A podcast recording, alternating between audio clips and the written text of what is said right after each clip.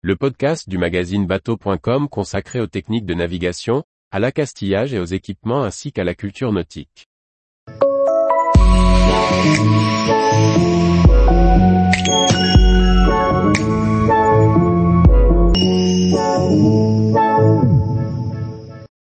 Cap sur 2023 après une douce année de retrouvailles. Par Chloé Tortera. Ainsi s'achève l'année 2022, qui nous a permis de retrouver les salons, les courses et régates avec public, mais surtout le bonheur de naviguer et de voyager sans contrainte. Toute l'équipe vous souhaite un bon réveillon et vous donne rendez-vous en 2023. 2022 signait le retour d'un peu d'insouciance, d'une liberté retrouvée, mais surtout nous donnait l'occasion d'enfin nous retrouver après deux années précédentes marquées par la pandémie.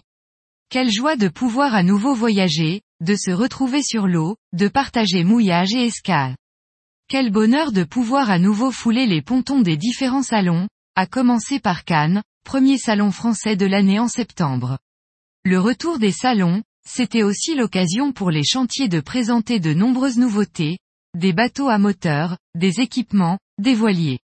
Pour vous aider à vous y retrouver dans cette pléiade de lancement, la rédaction vous propose de découvrir les 5 bateaux à moteur incontournables de l'année 2022 et les 5 voiliers qui nous ont marqués. Sur l'eau, la course au large et les régates reprenaient aussi de plus belle, mais surtout sans se tenir à guichet fermé, comme ça avait été le cas pour le Vendée Globe 2020-2021. Cette année était celle de la route du Rhum, marquée par un nombre record de participation, la réalisation de nouveaux temps de course et surtout la belle victoire de Charles Caudrelier en ultime ou de celle de Johan Richomme en classe 40. Voici un récapitulatif des faits marquants de l'année 2022 en course au large.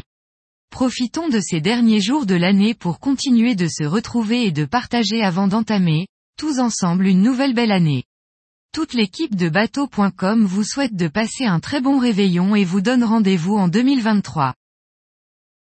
Tous les jours, retrouvez l'actualité nautique sur le site bateau.com. Et n'oubliez pas de laisser 5 étoiles sur votre logiciel de podcast.